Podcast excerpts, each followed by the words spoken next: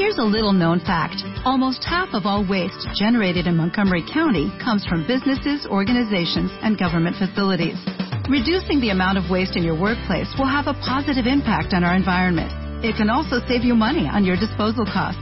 Reducing waste and recycling at your business is easy to do and is the law in Montgomery County. Make it your business to recycle right. Learn more at montgomerycountymd.gov slash recycle right or call 311. El Alamar del Puerto, Juanjo Castillo y José Miguel Tur.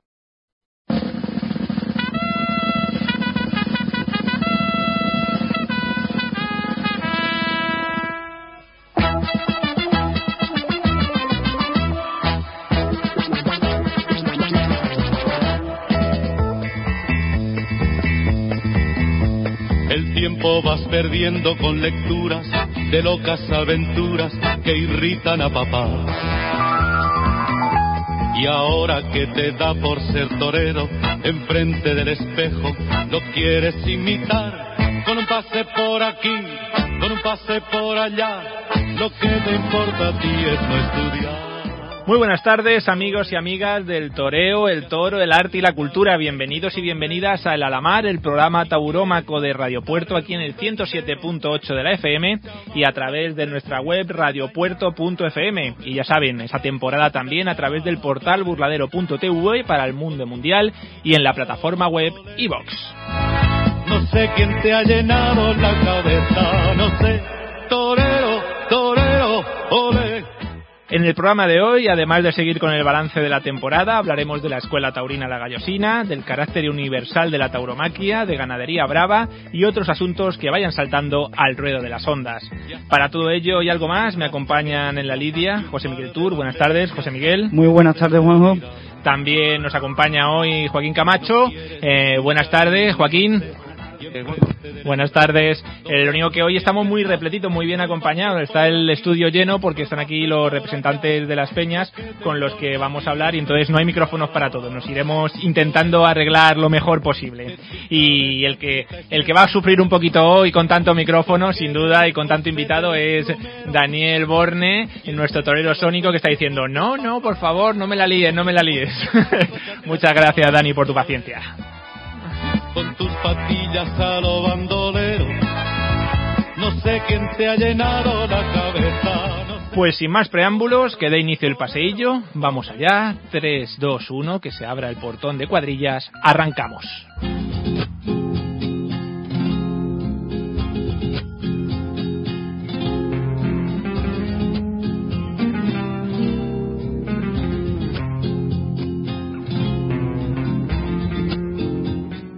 Si en programas anteriores hemos hablado con las autoridades municipales, los presidentes de la plaza y la empresa, el balance de la temporada 2016 no estaría completo sin conocer la opinión de las peñas taurinas del puerto, los verdaderos representantes de la afición, que al fin y al cabo son los que pagan con, con su, con su entrada, pues esto de que la tauromaquia siga siendo viable y siga teniendo oh, futuro en estos malos tiempos para la lírica taurina. Eh, pues nos acompañan aquí en el estudio pues los representantes de las principales peñas taurinas del puerto. Eh, Marc Marsky, eh, el presidente del Club Taurino El Rabo. Buenas tardes, Marc. Buenas tardes, Juanjo. Gracias por la invitación. No hay de qué. Obligada es. Eh, también está con nosotros Pepe Zamorano, el presidente de la Peña Taurina de Hotel Monasterio. Buenas tardes, Pepe. Buenas tardes. Y, y el otro Pepe, Pepe Muñoz, de la Peña Taurina del Museo José Luis Galloso, que aunque no ha podido ver eh, in situ la- las corridas en la plaza por cuestiones de salud, eh, pues nos va a contar lo que le han contado y lo que ha podido ir bicheando por ahí en vídeos. Otra, otra visión también de cómo, cómo viven muchas personas también eh, pues la, la temporada taurina en el puerto, que es o a través de nuestro micrófono de Radio Puerto, o vídeos que vean en los portales de internet, o, o a través de la televisión, que este año se han retransmitido al menos tres corridas de toros. Eh, ¿Qué tal está Pepe de salud? ¿Bien? Pues, ¿Recuperado? Gracias a Dios estamos ya un poquito recuperados ya. Ya Bueno. estamos para reparecer, como se dice en el taurino. Sí, ¿no? Pues, pues eso es lo bueno. Pues bueno, la, la primera pregunta es obligada, así un, eh, en una frase, en un titular, ¿cómo, cómo habéis visto, Marc, cómo habéis vivido esta temporada 2016? Bueno, pues si te digo la verdad, mm, no me ha sorprendido. mm, Me ha sorprendido bastante poco. Eh, como novedad, bueno, pues al Curro Díaz, ¿no? Yo creo que casi todos los, los taurinos y aficionados eh, de alguna manera coincidimos en que, bajo mi punto de vista, ha sido el que mejor ha toreado en el puerto de Santa María este año. David Galván con un, un buen momento de forma, ¿vale? Y creo que me estoy pasando porque me ha dicho un, un titular, ¿no? Entonces me ha sorprendido bastante poco. Bastante poco, ¿no? O sea, poca sorpresa seguir el Eh, titular. exactamente. Pepe, Pepe Zamorano. Acércate un poquito al micrófono, que Sí, si sí. no, no te van a poder escuchar. Bueno, ya empezaremos a, a Iremos desgranando poquito a poco. un poquito esto. La temporada yo creo que ha sido para mí peor que la, la del año pasado. Yo esperaba algo más, pero ha sido cortita, cortita, igual que del año pasado y en fin, poco más, poco más se puede hablar. Y de los carteles, pues ya hablaremos ahora un poquito de resumen de, de la temporada. Bueno, Pepe Muñoz, ¿qué, Yo- qué te, ha- qué te ha llegado a los oídos? ¿Cómo, ¿Qué te han comentado lo los socios de la Peña? comentado por ahí y después también le doy la razón a Pepe Zamorano que eso es peor que la de la temporada pasada bajo nuestro concepto y lo que yo he podido indagar por ahí, ¿no?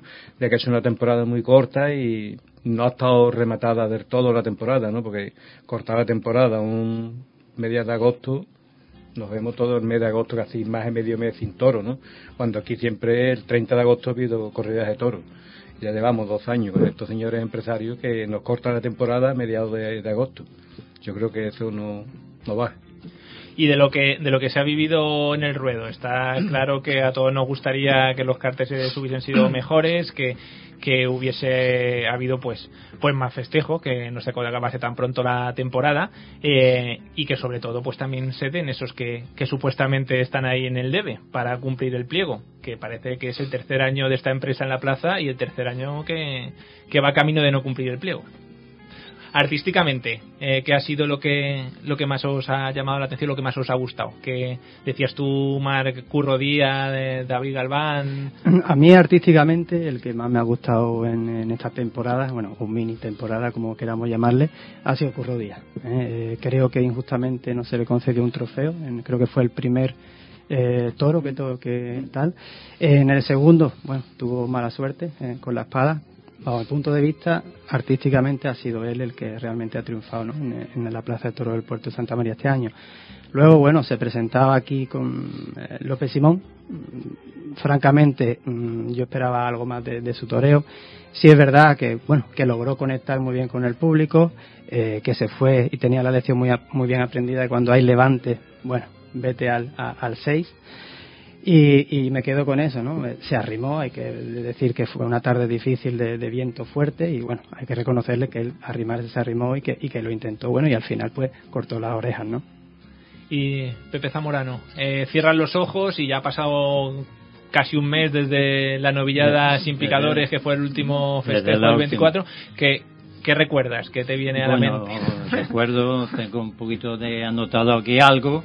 Eh, la inauguración, creo que la inauguración por parte de la empresa del ayuntamiento se debía haber hecho mucho más que se hizo. Yo creo que pasó casi inadvertida, no tuvo el realce que yo esperaba que se le diera y la verdad, pues, un cartel abriendo plaza con mixto, con un reanado también y del primer cartel después, no sé, López Simón, como he dicho mal, a mí mm, no es que me decepcionara, pero esperaba mucho más del ambiente que traía y como prim- primera figura que estaba en el escalafón.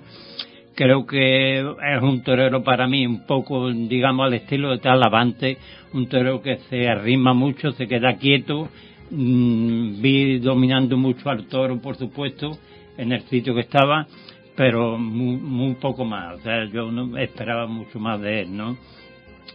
Eh, Talavante, pues estuvo en su estilo, valiente, hizo faenas también. Eh, Borja Jiménez creo que estuvo muy bien en el primer toro, creo que fue, y perdió las orejas por no matar bien, pero creo que estuvo voluntarioso, toreó bien, le echó hechura y gana y creo que estuvo Manzanares, pues Manzanares mm, quitando su estilo de matar, que es lo que le va muy bien desde luego, faenas completas, muy bonitas, pero en fin, ya lo he visto muchas veces. Morante de la Puebla, pues lástima, lástima de Morante de la Puebla, que yo soy partidario del torero, eh, torero clásico y para mí unos cuantos capotazos buenos y nada más para de contar, no para mí nada de nada.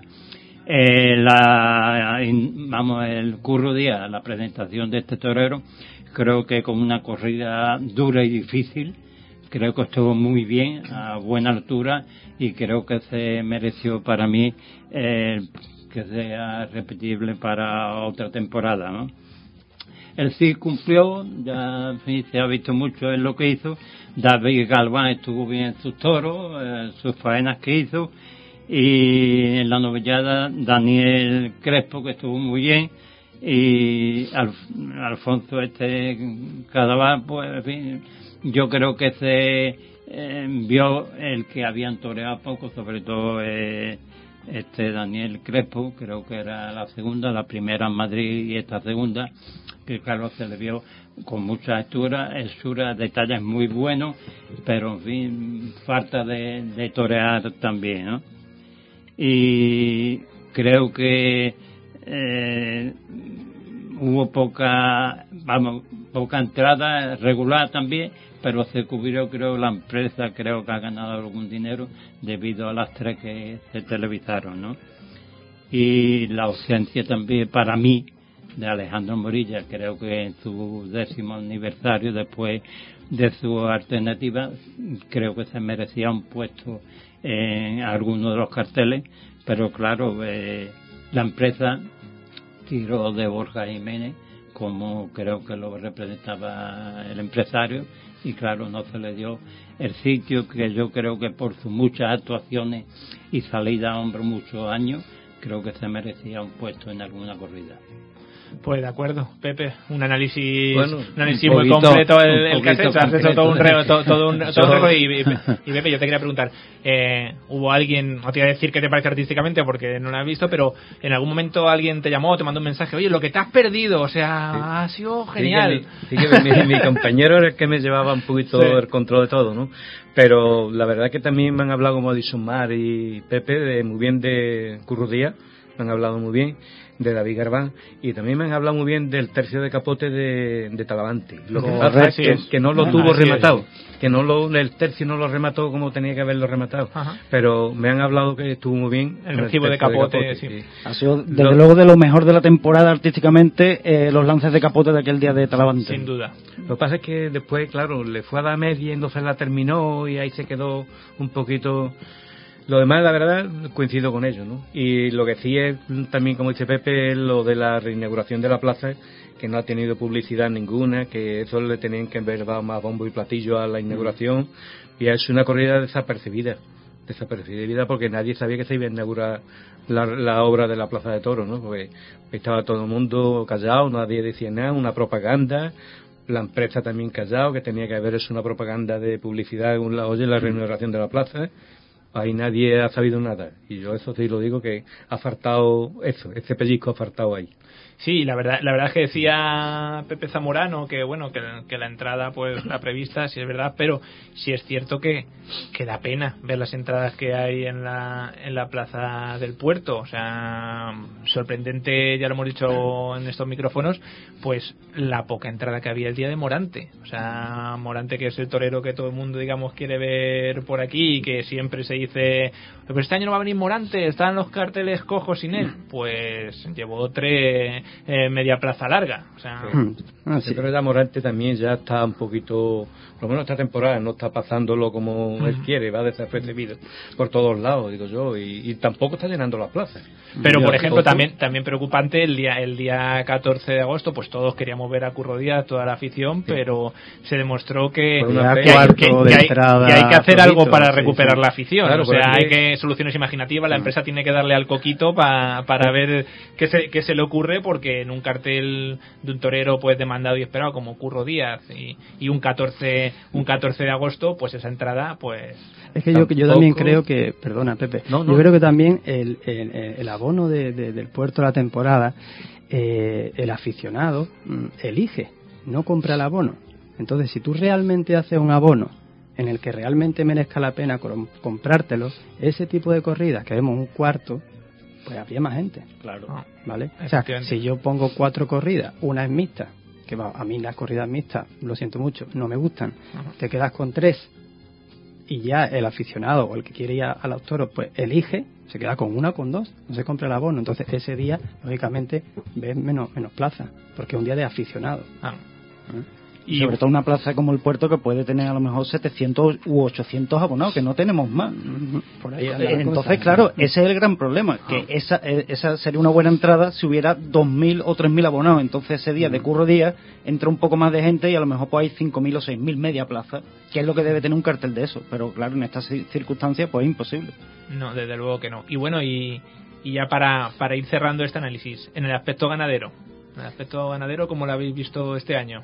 Bueno, pues yo me quedo con la precisamente eh, la, la ganadería que toreó, bueno, el, el, que bajo mi punto de vista estuvo mejor, ¿no? Curro Díaz, eh, José Luis Pereira eh, y la de Silla. Y luego también el día de, mm, el día 7 creo que fue, Juan Pedro creo que también estuvo, de presentación estuvo correcta. Yo creo que en ese punto, creo que sí este año, creo que el ganado en la presentación sí ha ganado ha ganado en esta temporada, quizás el día de, Santi Domén, ¿no? Pues eh, eh el, día de los bueyes. Exactamente. vale, un poco por, por decir algo no en positivo, pero yo creo que en ese punto sí ha ganado un poco la, presentación del ganado en, nuestra plaza, ¿no? Perdón, un comentario simplemente a esto del ganado que estamos hablando.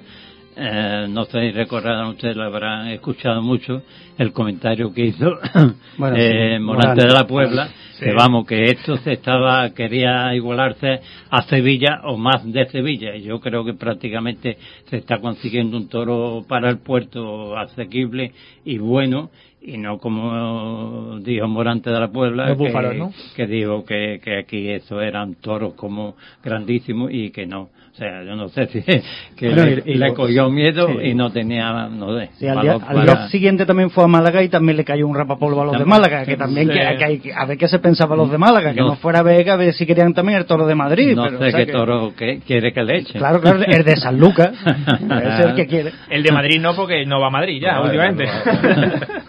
Aún así, la verdad se ha dicho que Morante sigue creando bastante expectación. ¿eh? Es un gran, torero cuando se pone a torear y le salen las cosas, por supuesto. Y el día que no venga nos tiramos por el barco un montón, ¿eh? que eso está más claro que el agua. ¿eh? este año se decía que este ah, año no viene Morante. Estamos todos asustados. ¿eh? Se dice, todos los años. Y bueno, y ahora llega el momento pues para las peñas de darle a la cabeza y pensar en los premios, en qué premio va a haber. El año pasado recuerdo que, que finalmente no se dieron ningunos premios, que fue tan desoladora y tan corta la temporada y me preocupa que si este año estáis diciendo que es todavía peor, este año lo mismo, en vez de no dar premios, se lo quitáis a alguien. Sanción administrativa este año. Bueno, bueno, nosotros, como sabéis, no hay rabo, no, hay... rabo, no hay premio. O sea que, en cierto modo, e-, ese criterio a veces, pues, lo salvamos de esa manera, ¿no? Bueno, pues no, eh, este año no hay premio del Club Torino Rabo porque no se ha cortado. no se ha cortado ningún rabo. Pepe. Nosotros lo que estamos analizando todavía no hay premio. Lo estamos analizando. Lo queremos dejar terminado el viernes y ya el lunes da una nota de prensa. Ajá. No, lo que hemos visto todavía no, no hay todavía premio, no... hay premio. Por lo menos lo que hemos visto hasta ahora, ¿no? Nos queda por ver dos corridas y ya de ahí analizar, pero veo la cosa muy difícil también. ¿Sí? la cosa muy difícil. Oye, hay que buscar algo. Hemos hablado del capote, del capote de, pero, claro, de Talavante o, hemos, hablado de, Curro, de, Díaz. La de capote, como se dice, el mejor tercio de capote. Claro, sí, sí. El mejor. Ahora, si da dos lances me parece muy bien, pero no lo remata y después no se pone, ya no es mejor tercio. Hombre, unos premios con, que se dan con categoría y para no despreciarlo, ¿no? Pero vamos, hasta el viernes ya no lo sabemos y mandamos la nota. yo, que quería, yo que quería que me adelantases algo. Simplemente yo diré por la tertulia taurina del monasterio que creo también que nosotros premiamos al mejor toro. No creo que haya habido un toro para destacarlo en este premio. Al mejor puyazo que un poquito yo tenía para el picador de Manzanares, el primero creo que, eh, no me acuerdo, estos son dos hermanos, pues es un poco mejor que lo que se vio de, de un puyazo. Y después el tercio de capote, o sea, eh, la brega de capote que da también la tertulia, creo que no ha habido nada que destacar. Así que prácticamente del premio estamos casi a lo justo todas las peñas me parece a mí es difícil. Vamos que, uno. que los fabricantes de trofeos y de premios eh, este año estas navidades no, se van a comer el turrón ¿eh? se, van a acordar de vosotros bueno pues pues muchas gracias por, por este análisis y nada ya veremos si hay premios o no hay premios. Ya de rabo sabemos que no vamos a ver si los demás hay o no. Muchas gracias por estar con, muchas gracias por estar con nosotros y, y hacer este análisis gracias por la invitación. Gracias.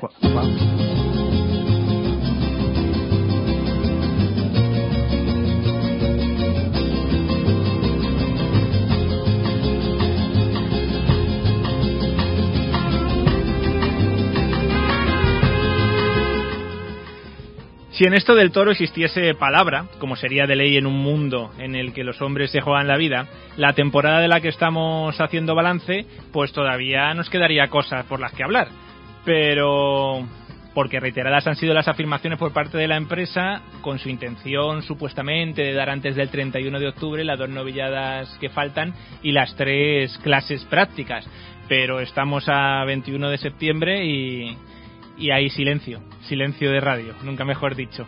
Eh, bueno, y hoy tenemos en el estudio pues a una de las personas, una de las personas que más va, va a sufrir si no se dan esos festejos, que es José Manuel Barciano, maestro de la Escuela Taurina La Gallosina, que, que bueno, José Manuel, eh, supongo que pasándolo mal, viendo que esas tres clases prácticas, la del año pasado ya fue eh, prácticamente una batalla conseguir la clase práctica y este año pues la cosa va por el mismo camino peor. Hola, buenas tardes, wow. Bueno, este año eh, yo creo que llevamos un carvario desde que esta empresa entró en la, en la plaza, hay que decirlo todo, desde el primer año. No nos lo ha puesto fácil, eh, incluso ya Cerol lo hizo bastante mal, pero por lo menos te dejaba navegar y te dejaba desarrollar. Eh, esta empresa ni eso. Eh, si observáis, eh, ha cortado un poco la alegría ¿no? de, la escuela de la gallosina, cuando aquí montábamos las clases prácticas, metíamos tres o cuatro mil personas, como hemos llegado a meter le, dábamos aquello movida, los chavales tenían ilusión. De hecho, ahora mismo yo te puedo decir que la escuela está parada, está parada porque con nosotros no tenemos presupuesto, ya eso todo el mundo lo sabe, no, eh, no tenemos las ayudas de las administraciones solamente de la Junta de Andalucía para lo de Canal Sur y todo el, tema. Eh, nosotros estamos acogidos al pliego de condiciones y con el pliego de condiciones tenemos que navegar. De ahí donde tenemos que sacar los intercambios y de ahí tenemos que sacar lo que es la vida de la escuela, de los chavales. Tú imagínate todo el año entrenando a los chavales y no tener nada que ofrecer. Es decir, yo me he comprometido con otras escuelas donde han toreado en, dos cambios que yo todavía no sé si voy a responder esos dos cambios, que de hecho ya el año pasado debo tres cambios. Y todo eso, quien se lo come soy yo y el maestro Galloso.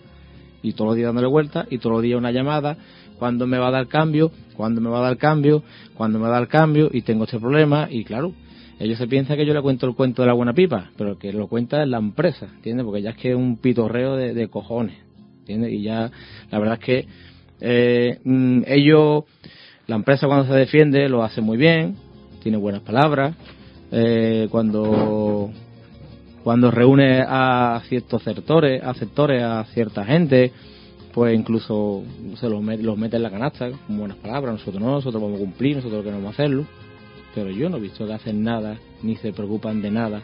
Al revés, es un calvario porque todos son pegas, son imposiciones. De hecho, el noviero que toreó en el puerto eh, no era el que nosotros queríamos poner, pero era ese por cojones, porque si no, pues toreaba otro. Y son cosas que nosotros, incluso tuvimos una reunión que todo el mundo la sabe, eh, a tres bandas, eh, a ver si un poquito se, se calmaba un poco la cosa, pero es más de lo mismo y la verdad que yo ni estoy dispuesto a callar, y lo tengo claro, no estoy dispuesto a callar. Voy a luchar por lo menos por estos años atrás que hemos estado peleando y por buscar un sitio tanto en el sector de la escuela como la profesionalidad ¿no? del maestro Galloso, en mi profesionalidad, para que a mí me la tire por tierra un señor o una empresa que viene aquí a, intentar llevárselo y a reírse de los portuenses, porque lo que menos le importa es la ciudad. Y yo creo que siempre nos ponemos en no hay que meternos, no hay que meternos, y yo como por suerte o por desgracia no vivo del toro, la escuela a mí no me da de comer, eh, lo hago yo por ilusión, lo hacemos por porque estamos locos, porque esto es de loco, porque cuando un día vamos a una clase práctica y nos acompaña cualquier aficionado del puerto o cualquiera que diga, yo me puedo ir con vosotros y vive desde por la mañana lo que nosotros vivimos desde que le echamos gasolina al coche, entiende que nos cuesta a nosotros el dinero y viene de vuelta a la una de la mañana y dice que ustedes estáis locos, y ustedes, eh, eh, lo que hacéis ustedes de verdad, de chapó, son cosas que hay que vivirlas. Y, la verdad es que es un carvar, entonces eh, a mí me da mucha pena porque es un proyecto que cogimos con mucha ilusión y la verdad que él no tiene que ofrecerle a un chaval y ve cómo se van de la escuela porque como no tenemos que ofrecerle pues se van a otra escuela, otros se quedan por libre. Y la verdad que claro eh, es muy fácil sí cuántos alumnos tiene claro y cuántos alumnos se ha aburrido desde que usted está aquí eso ah. no lo pregunta. Noto José Manuel en tus palabras bastante decepción y desánimo la verdad. Y, y, me preocupa. Y lo que comentabas de la profesionalidad de la escuela pues eh, la situación que estás contando y aún así eh, pues eh, seguís eh, apoyando a los chavales. Este fin de semana hemos visto como José Andrés Marcillo triunfaba con un novillo de Prito de la Cal en Algeciras y el 1 de octubre pues el alumno Andrés Lagraver el Galo torea en, en San Fernando. O sea que vosotros seguís ahí trabajando a pesar de todas las dificultades y, y lo complicado que es. Sí, no, la verdad es que, por ejemplo, en Algeciras eh, toreó el chaval, cortó estuvo muy bien, eh, me dio alegría, porque el chaval eh, ha salido ya de viaje para desde Ecuador, lleva todo el año aquí viviendo en, en Valle de la Grana, en una habitación alquilada con una señora, y la verdad que eso es de admirar, ¿no? Es un chaval aquí que no tiene dinero, que vive como vivía y, que, y que en marzo pues el chaval dice que quiere volver y nosotros le hemos dicho, bueno, pues si esto sigue abierto y se mantiene, pues nosotros no hay ningún problema. El Galo un chaval que vino que de, Francia y de México, parte madre parte padre, y, entonces se vino este año aquí a entrenar, viene aquí en vez en cuando a entrenar. Y del puerto pues teníamos varios, pero decidieron algunos irse a Jerez, otros a tomarse de, por libre eh, su profesión, y el que tenemos del puerto es Juan de María. Entonces, claro, hay una serie de noviadas ahora que eh, lo de decir es un cambio, porque tiene amistad con nosotros, nos llevamos muy bien y, nos han dicho que yo cuando ustedes podáis no lo devolvéis, pero que no se queden los chavales sin torear, tenéis aquí vuestra casa. en San Fernando es el encuentro andaluz, y si nos pertenece lleva un chaval.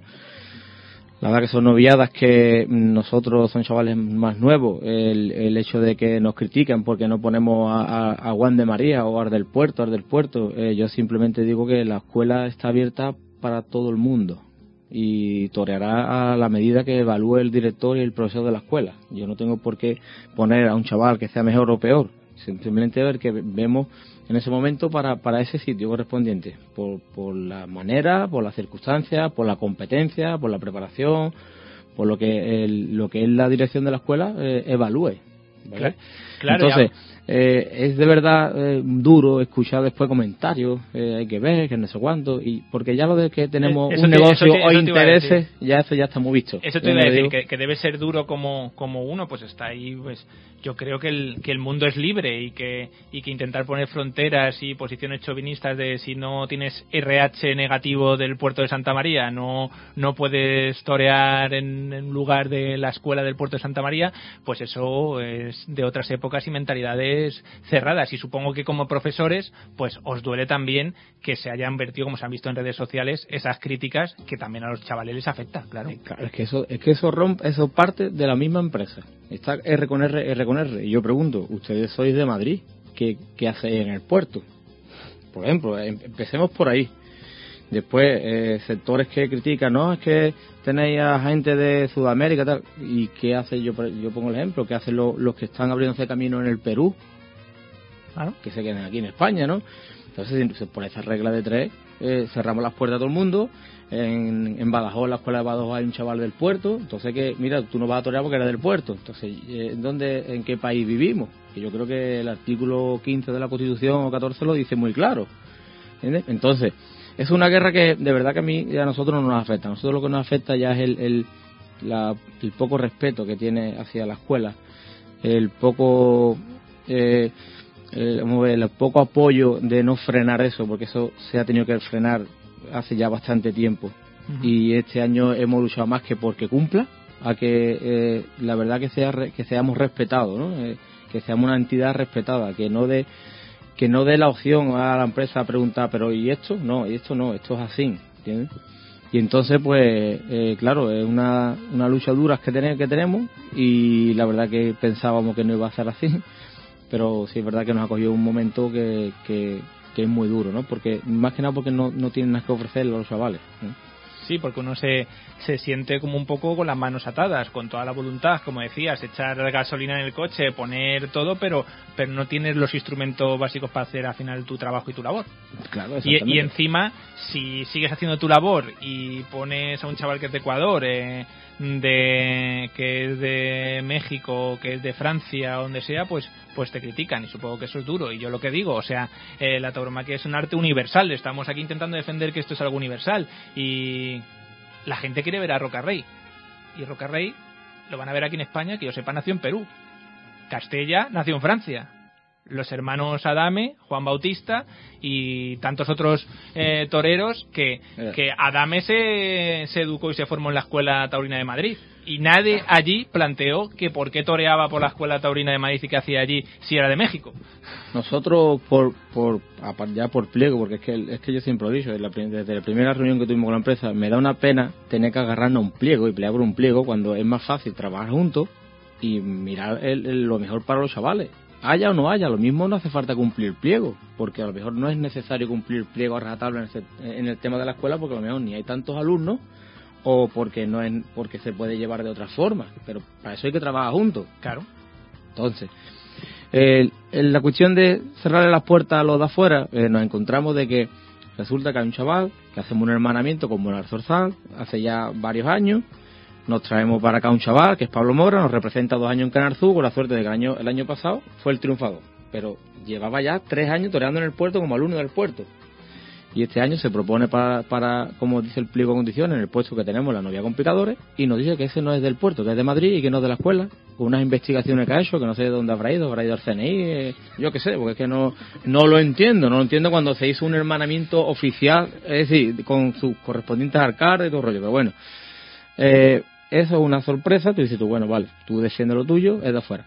Pero mi sorpresa es que eh, hace poco la, en el encuentro que hemos tenido con la empresa para ver qué es lo que iba a hacer con las clases prácticas, eh, sin darle importancia, me, me dice, bueno, ¿y quién quiere poner? Y yo le digo, bueno, por lo menos ponga Juan de María, que es del puerto. Y me dice Tomás entero, ¿vale? Porque yo no tengo nada que ocultar, que por qué tiene que poner a Juan de María. Si ese chaval ya en los 2014 toreó con, con, con sin caballo. ¿Que por qué? Digo yo, porque es un chaval, es un alumno, y está en la escuela y tienes que ponerlo.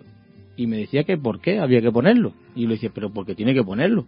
Es que no sé, no le entiendo. Me dice, es que yo no estoy aquí para mantener a novieros que llevan cinco o seis años sin picadores. Y digo, bueno, pero yo no voy a decirle a un chaval, tú vale o no vale. Díselo usted. Entonces, mi pregunta es, si es de afuera, ¿por qué es de afuera? Y si es del puerto, ¿por qué es del puerto? Quiere decir, que usted no quiere dar nada y lo que quiere buscar es las mil pamplinas que hay para, para, no, para no darlo. Cuando en verdad no me tiene que pedir ni explicaciones, porque el pliego es muy claro en ese aspecto. De hecho, yo tengo, tenemos la escuela, tiene un informe de jurídico de un abogado, de un bufete de abogados, donde en su momento se le entregó a los técnicos, porque eh, después viene el cuento del alfajó, la interpretación. Mire usted, no, eso nada más que tiene una interpretación, una. Que se ha vendido desde el primer momento, que tiene muchas interpretaciones, pues muy bien, pues si usted tiene una interpretación y nosotros tenemos otra, no hay acuerdo. Alguien tendrá que tener la, dar la razón a uno a otro, pero no siempre ustedes. Es que es que la interpretación siempre es la de la empresa, la de la empresa, la de la empresa. Y eso es lo que siempre le reclamamos al ayuntamiento. Macho, que cada vez que hay una interpretación tiene que ser la de la empresa. ¿Y por qué? Pues si no hay no hay acuerdo, si no nos ponemos de acuerdo porque no, no estamos los dos, pues alguien tiene que tomar la última decisión, pero que no sea ni la empresa ni que sea de la escuela. Entonces, esa guerra ya llega un momento que cansa, ¿no? Cuando mm, legalmente eh, está ganado y está claro, ¿no? Pues yo, José Manuel, no, no soy nadie para, para pedir nada, pero pero sí me gustaría pedir en nombre, yo creo, de todos los que estamos en la mesa y de la afición, que sé que es duro, que sé que lo estáis pasando mal, pero que nos daría mucha pena que la escuela se viese obligada a tomar una decisión drástica por estas circunstancias. Y, y en la medida yo creo de lo posible de todos los que estamos aquí eh, pues pues lo que haya que apoyar y lo que necesitáis de nuestra parte pues dicho está lo tenéis. Quería además Pepe decir algo al respecto. Con la escuela se están portando muy malamente. Desde que llegó Cerolo como dice Berciano empezaron a ponerle zancadillas hubo tranca y barranca para hacer la, clase de práctica que le prohibieron a todo el personal de la plaza que trabajara en la novilla. Ahora llegan estos señores y lo ponen peor, lo ponen peor. Yo veo que ahí el ayuntamiento debe de dar un porrazo en la mesa y poner orden, ahí, orden. Y si estos señores no sirven para esto, pues que se vayan, que se vayan. Y aquí tiene que estar la escuela como tiene que estar, porque para eso está el maestro Galloso trabajando bastante y Berciano, que no se merecen lo como se están portando con ellos. No se lo merece la, empresa ni el ayuntamiento. Tiene que dar un porrazo fuerte ahí. Yo creo que sí. Yo creo que todos los que amamos la tauromaquia, los que, los que nos sentimos portuenses, hayamos nacido aquí o no, y no pensamos que la plaza de Toro del Puerto de Santa María eh, es una de las mejores, por no decir la mejor del mundo, pues tenemos que que apoyar y, poner todo todo lo que podamos para que la escuela taurina de gallosina pues tenga el lugar y, el respeto que merece. Eh, y yo como quiero que me piten los oídos pues para que, más de uno criticará que hace este de Madrid haciendo el programa de toros del puerto pues ahora lo que vamos a hacer es irnos a, a Madrid para hablar qué es lo que ha pasado en Guadalajara, porque el mundo taurino, si, si decimos que más de lo que pasa en este rincón es lo que pasa en el mundo taurino, ¿no? Eh, y allí no, allí que nos vamos, a Madrid, a hablar de, de otro sitio que va a ser Guadalajara.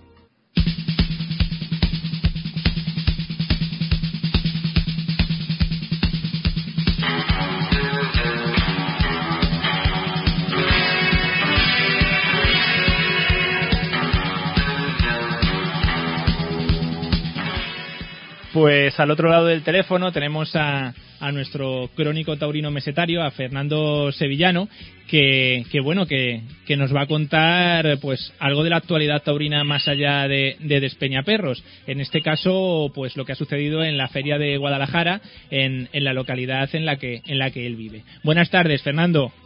¿Qué tal? ¿Qué tal por allí? Buenas tardes. Pues aquí estamos, pues con la prolongación del verano, todavía con calorcito por aquí. Ya, y aquí, aquí que ha hecho unos días un poco de malo, ahora está haciendo, está haciendo mejor.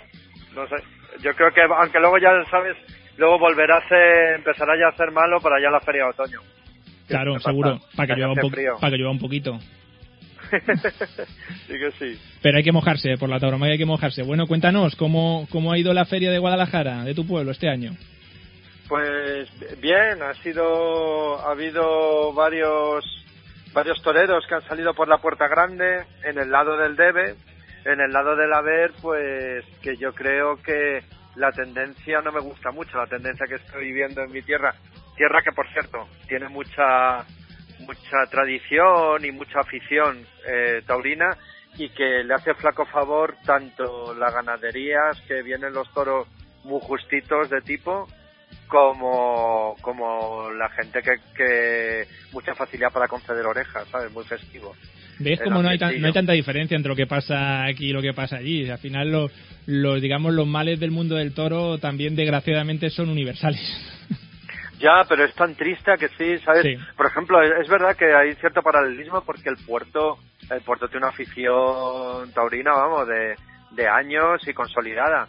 Y aquí en Guadalajara igual, hay muchísimas peñas, en la provincia mucha mucho tema de, toro popular y en Brihuega, en diversas ciudades de la, y, se ve que, que, pues yo no sé por qué, la afición luego llega el momento en el que hay que, hay que poner un nivel, ¿no? y no responde. Pues sí, desgraciadamente sí. Y este año, pues si hubiese que utilizar un titular para para la feria de Guadalajara, pues yo creo que sería que ha sido un poco la resurrección de Fandiño, ¿no? Ha supuesto la resurrección de Fandiño en, en su tierra de adopción, además, precisamente. Exacto, exacto. La verdad es que él venía con una con una tarde solo y luego con el eh, eh, sustituyó a Paquirri en una segunda tarde que no estaba prevista y en la primera le dieron una oreja y la verdad es que se fue muy enfadado porque porque parecía que iba o sea que tal y como estaba yendo todo pues perfectamente podían darle la puerta grande y no fue así entonces el siguiente día fue con todo o sea fue enrabietado y salió por la puerta grande pues como a cabezazos no o sea que que bueno, que esperemos que sea la resurrección, como tú bien dices, porque yo creo que esta temporada ha sido un poco agridulce, ¿no? Sí, para él ha, sido, ha sido agridulce, desde luego. Vamos a ver, vamos a ver, porque sé que has hecho unas gestiones para, para intentar que tengamos con nosotros a, a Iván Fandiño como en estos estudios de Radio solamente tenemos una línea telefónica, pues vamos a tener que cortarte e intentar llamar a, Iván Fandiño a ver si podemos hablar con él y que nos cuente qué tal ha ido en Guadalajara. Muchas gracias por esta introducción, Fernando, y por las gestiones para intentar tenerle con nosotros. Un abrazo. Venga, oye, que vaya muy bien la conversación. Venga, Venga espero que os guste. Hasta luego. Hasta luego.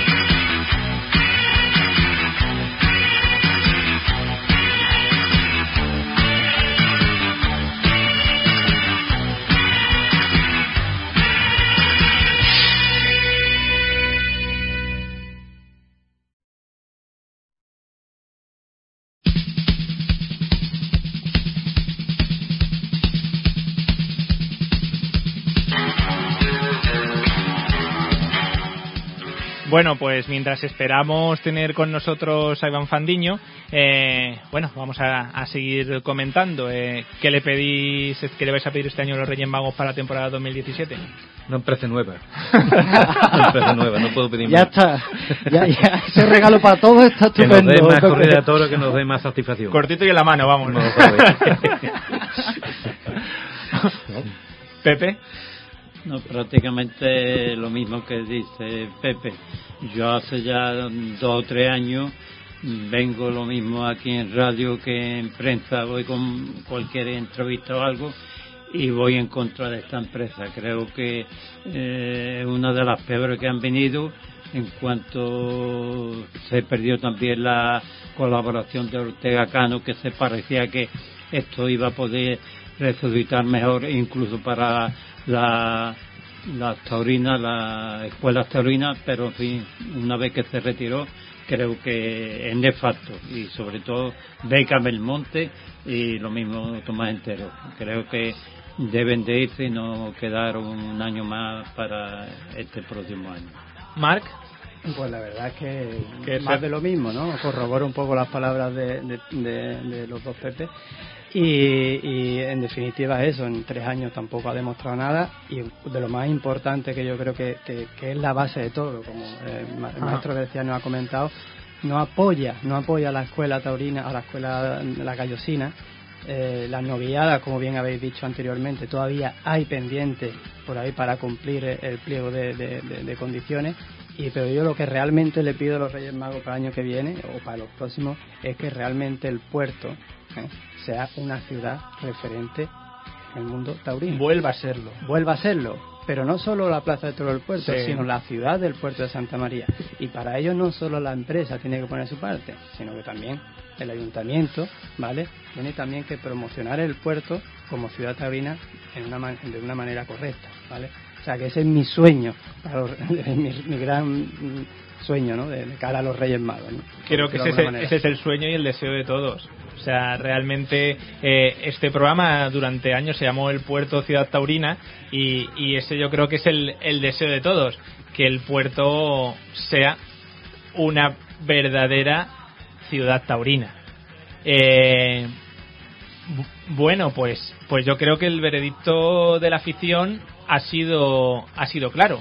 Eh, tres avisos, tres años primer año, primer aviso, segundo año, segundo aviso, tercer año, tercer aviso y este año a los corrales. yo también, yo también digo, Sí, sí, José Miguel. No, me em, tenía una pregunta ahora que tenemos aquí los representantes de las peñas para que nos contaran cómo es su, su relación personal con la empresa, porque es que yo no veo a nadie que se lleve bien con la empresa. Eh, los de la escuela no se llevan bien con la empresa porque lo tratan fatal. A, los presidentes tampoco es que los traten especialmente bien. Eh, a la gente de las peñas, la semana pasada si hubierais escuchado el programa, cómo pusieron a la afición del puerto, os caí de espalda. O sea, que me refiero, que me gustaría saber cómo lleváis ustedes, porque aquí al final, yo no sé qué, es lo que está pasando, pero aquí nadie le gusta la empresa y la empresa odia todo lo que tiene que ver con el puerto de Santa María. Así que alguna solución tendremos que poner. A ver, Marc. Yo te, digo un poco mi, opinión, ¿vale? Yo llevo mm, realmente ejerciendo como presidente de la Peña un año, que ya llevo más, tiempo en, la Peña, ¿no? Yo creo que los que estamos aquí en la mesa nos llevamos bastante bien. Hay una federación de peñas que representan todas las que hay aquí. Sí, que Rafael, que hay que, hay que disculparle porque porque quería venir, pero asuntos familiares pues no le han permitido venir y, eso lo hemos perdido todos, la opinión de Rafael. Ah, que... lo echamos de menos, echamos, de menos, día de hoy, sobre todo porque sabe bastante de, de, toro, ¿no? Tiene una gran sabiduría. Yo creo que también las peñas con la escuela tenemos buena relación, ¿vale? Mm, ¿Qué más? O sea, eh, la, afición realmente tiene que estar unida, ¿vale? Y yo creo que desde el punto de vista de las peñas, asociaciones regladas, creo que todos estamos unidos en ese sentido. Entonces, yo lo que también pido desde, desde, este programa de radio es que la afición verdaderamente nos unamos ¿eh? y que no surjan, como siempre surgen, muchos comentarios que lanza, lanza de alguna manera el comentario para que entre nosotros nos enfrentemos. Pues eso es lo que realmente no hay que hacerle caso y estar unidos. ¿eh? Yo creo que es que es fundamental. Con respecto a la, a la empresa, mm, estamos en la federación eh, de alguna manera o con el consejo son los que realmente ayuntamientos se reúnen con, con ellos pero nosotros yo creo que en estos años nunca nos hemos reunido con la empresa Pepe Zamorano bueno simplemente eh, quiero decir que antes que se le diera la concesión de la Plaza Toro a esta empresa yo tuve un poquito de, mal de venir con Tomás entero antes de que le concediera el ayuntamiento a la empresa. yo lo llamé directamente, mm, quedé de acuerdo eh, antes de coger la plaza de hacer un viernes taurino. Este hombre me dijo que sí perfectamente, que no había problema, pero a las dos o tres semanas cuando íbamos a hacer el acto ya yo lo tenía todo organizado porque me dijo que sí tenía con la, de acuerdo a la empresa, televisiones y demás que iban ahí en la presentación de este viernes torino y este hombre me, al decirle que a los dos o tres días lo llamé para concertar el seguro que iba a venir, me dijo que le iba a ser imposible. Mire usted que me ha acordado que sí, ya hace ya bastante tiempo y este hombre me decepcionó por completo. Este hombre quería viaje que se lo pagara, hotel, Dijimos que sí, que se le iba a pagar, eh, vamos, se le iba a pagar el hotel, pero el viaje no.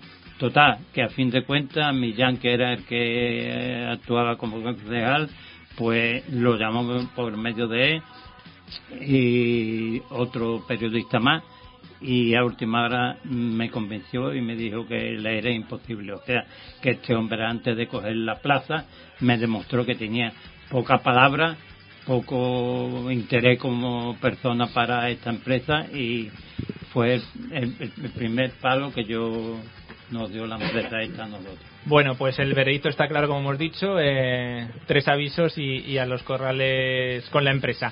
Pues seguimos en el programa. Eh, parece ser que, Iván Fandiño no lo tenemos con nosotros finalmente, pero teníamos otro otro invitado que estábamos intentando eh, contactar con él, que para hablar con, con uno de los ganaderos, que yo creo que también ha hecho un muy buen papel con la novillada que ha traído al puerto, que si no me equivoco era la primera vez que lidiaba en esta plaza, que es José Rufino Martín, el ganadero de, de Peñajara. Eh, bueno, José Miguel, una pequeña introducción. Pues voy a contar unas cuantas cosas de la ganadería de Peñajara, eh, cuyo dueño es José Rufino Martín, porque es una ganadería que está cita en el norte de Sevilla, casi lindando con Extremadura. Nunca había lidiado en el puerto y parece que no tiene muchas cosas que ver con el puerto, pero es todo lo contrario. Históricamente Ya veréis qué cosas tan curiosas. Entre otras, eh, José Rufino Martín es pariente de la ganadería antigua de Moreno Santa María. Esta ganadería antigua, antiquísima, tenía encaste gallardo, formado por los, por los hermanos gallardos del puerto. Y con un toro de Moreno Santa María tomó la alternativa Joselito el Gallo. En la otra parte de su familia, de José Rufino Martín, eh, son los ganaderos de Anastasio Martín, que como aquí todos los que estamos sentados saben perfectamente, fue la primera ganadería que lidió en el puerto de Santa María. Así es. En, 1880. Y aquel día de la inauguración del puerto también toreó el gordito con lagartijo. Pues José Rufino Martín es bisnieto, del, gordito. Una cosa tan curiosa. Em, y después una ganadería que curiosamente que tiene encaste Baltasar Iván, un encaste de los que se ve poco por el sur, se ve que ha dado un salto atrás en, generaciones y ahora eh, tiene mucha mucha sangre demostrada por ADN de casta gijona. Eh, así que es una ganadería tan señera de, tantos años atrás, tan famosa en, otros tiempos y que hasta hoy en día pues tiene un encaste de los antiguos, realmente. Pues muchas gracias por esta introducción, José Miguel, que seguro que le ha encantado a nuestro, a nuestro invitado, a José Rufino Martín, al que, al que ya saludamos y al que nos ha costado conectar con él y vamos a tenerle poco tiempo con nosotros. Eh, vamos a intentar eh, hablar por lo menos de cómo, cómo ha sido pues, la relación con el puerto y cómo ha sido eh, lidiar por primera vez en esta plaza real del puerto de Santa María. Buenas tardes, ganadero. Buenas tardes. Un placer, un placer tenerle con nosotros. Va a ser, se nos va a quedar, se nos, vamos a quedar seguro con ganas de hablar mucho y, ya directamente desde el principio le emplazo a hablar en otro programa ya más, más largo y tendido sobre, sobre ganadería, sobre encastes, de lo que usted es un amante y un experto. Ha escrito varios libros sobre ello. Sí, exactamente. Pero con respecto a la introducción, ¿Sí? Eh, quiero añadirle dos cosas. Perfecto. Una, primero que estoy casado por una mujer que ha sido, eh, bueno, ha sido descendiente indirecta del que hizo la, don Roberto Bona, que hizo la plaza del puerto. Para más añadidura. Y luego la otra que quería decir, que lo que haya dado la ganadería que yo llevo ahora de Peñajara, con respecto a Batarrera, no ha dado un salto atrás, ha dado un salto adelante. ¿eh?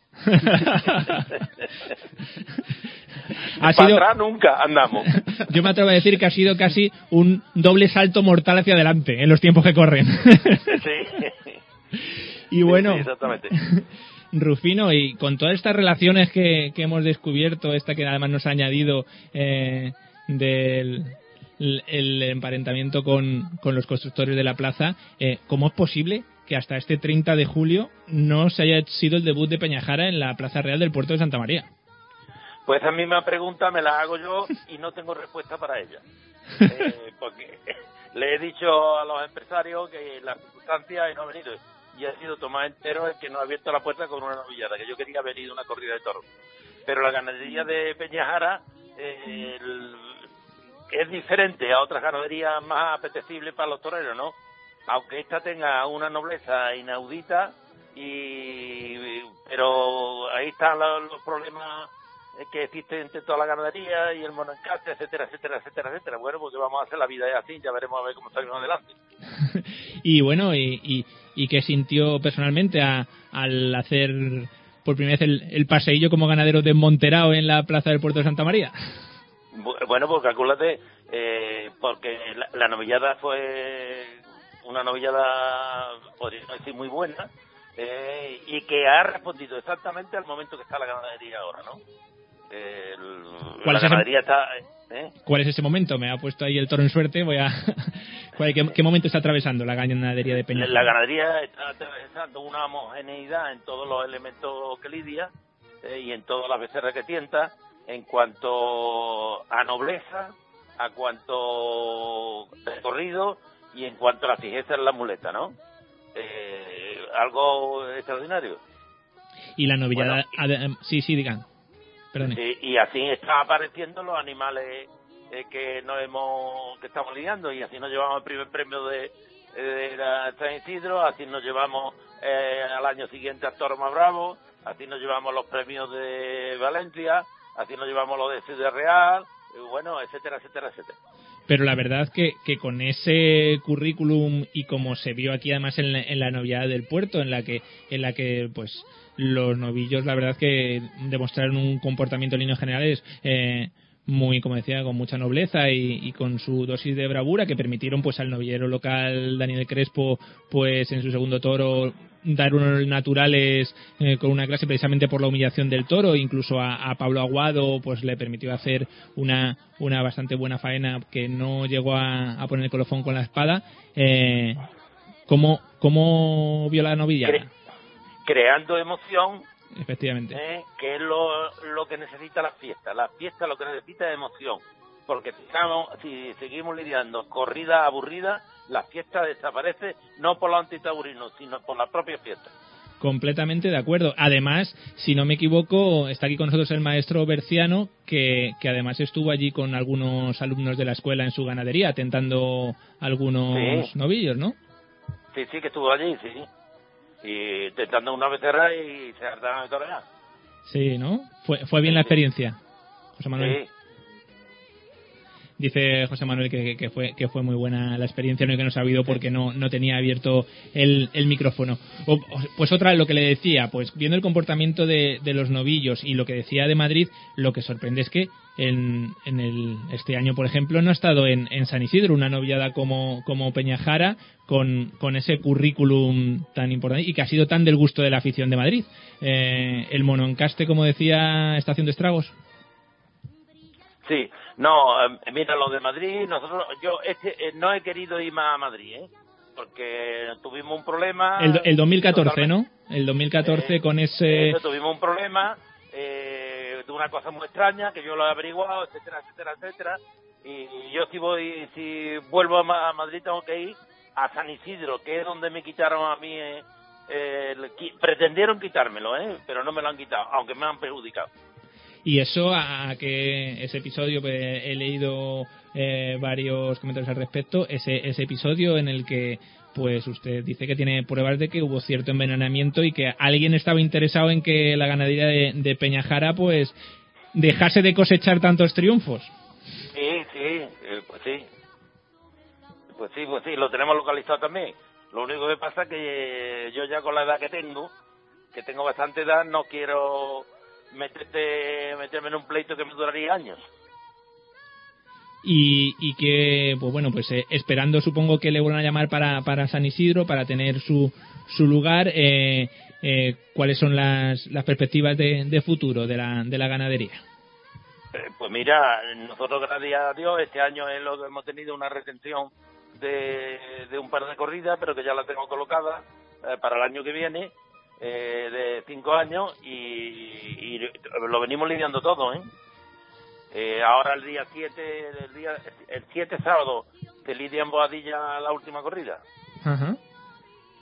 Pues mi compañero José Miguel Tour le quiere, le quiere hacer una, una pregunta con, con sabor a turrón o con nombre de turrón.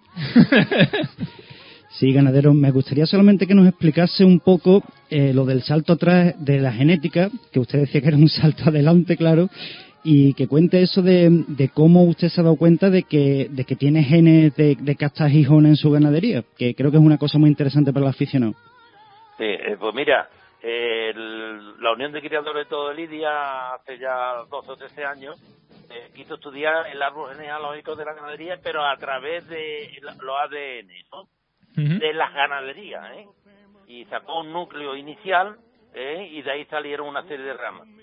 Y la rama nuestra es una rama corta, pero al final de la rama eh, no está Peñajara, que es sucedánea de, de Baltasar Iván, sino que pone a Baltasar Iván y a Peñajara en la misma, en la, al mismo nivel. Yo cuando estuve hablando con los genetistas, que esto fue dirigido por el la, cátedra de genética de la Complutense de Madrid, eh, me dijeron que se debía a que ellos habían visto que por la genética ¿eh? y por los ADN que Baltasar Iván de las dos confluencias de castes que tenían, uno era Casta Gijona y otro era eh, Contreras, se había ido a de Contreras y nosotros nos habíamos ido para Casta Gijona y pregunté cuál era la, la causa y me dice, mira, yo no lo sé, esto lo tienes que saber tú. Digo, pues yo no lo sé, porque yo no he hecho nada buscando nada determinado. Yo lo que he hecho es buscar un animal que sea noble, que sea bravo y que se fije la muleta y que cree emoción, sin molestia para el torero. Pues bueno, ganadero, me voy a perdonar que le tenga que interrumpir porque nos acaba el tiempo del programa, nos quedamos. Ya sabía yo que nos íbamos a quedar con ganas de hablar mucho más y ahora que ya hemos abierto el tarro de las esencias, de hablar de encastes y de cruces y de casta y de, la, de lo que tiene de casualidad también, aparte de trabajo, pues el mundo del toro, le damos las gracias por estar con nosotros y le emplazamos a hablar de nuevo con más tiempo. Cuando tú quieras. Un placer. Un saludo. A mí hablar de toro me encanta. Y a nosotros, es lo que más. un abrazo y gracias. Gracias a usted. Pues nada, pues hasta aquí el programa de hoy. Se nos acaba el tiempo, o sea, ya están sonando están sonando las murillas. Eh, nada, pues la semana que viene más. Muchas gracias a todos los que están aquí en el estudio, a Marc, a Pepe Zamorano, Pepe Muñoz, al maestro Berciano, a Joaquín Camacho que no ha podido hablar mucho hoy, no tiene mucha ocasión, y a José Miguel Tur, como siempre, por estar aquí a mi vera, a la verita mía. Y nada, pues en siete días nos volvemos a escuchar. Y ya saben, a torear la vida, aunque a veces se pone brava.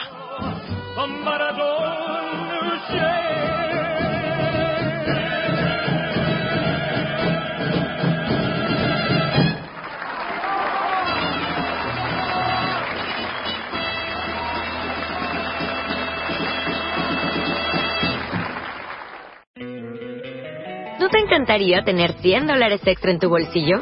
Haz que un experto bilingüe de TurboTax declare tus impuestos para el 31 de marzo y obtén 100 dólares de vuelta al instante. Porque no importa cuáles hayan sido tus logros del año pasado, TurboTax hace que cuenten. Obtén 100 dólares de vuelta y tus impuestos con 100% de precisión. Solo con Intuit TurboTax. Debes declarar para el 31 de marzo. Crédito solo aplicable al costo de la presentación federal con TurboTax Full Service. Oferta sujeta a cambios o cancelación en cualquier momento.